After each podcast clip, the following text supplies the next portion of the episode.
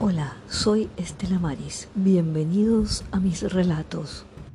Gracias por escuchar los relatos de mi autoría.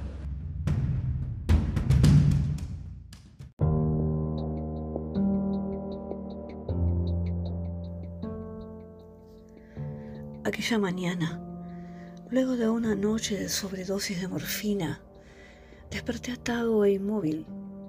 Mis brazos, piernas y torso tenían unas trabas metálicas, tendido en una camilla de un cuarto de azulejos blancos que resplandecían con la luz fuerte sobre mi cara.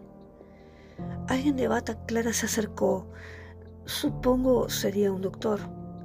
No respondía a mis preguntas de por qué estaba ahí y atado. Y mientras puso la sierra a mi cuello dijo, no hay remedio. ¿Acaso no gritabas que querías arrancar tu cabeza dolorida? No pude contestar.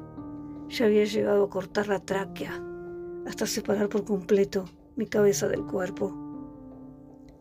Actualmente flota en éter dentro de un frasco de vidrio en la sala de anatomía patológica un trofeo para estudio del loco que no fue, sino un enfermo cerebral no tratado hace dos décadas.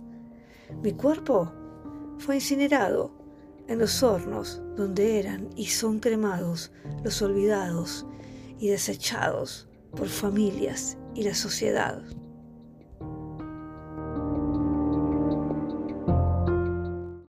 Nos escuchamos en el próximo episodio. Puedes dejar tus comentarios.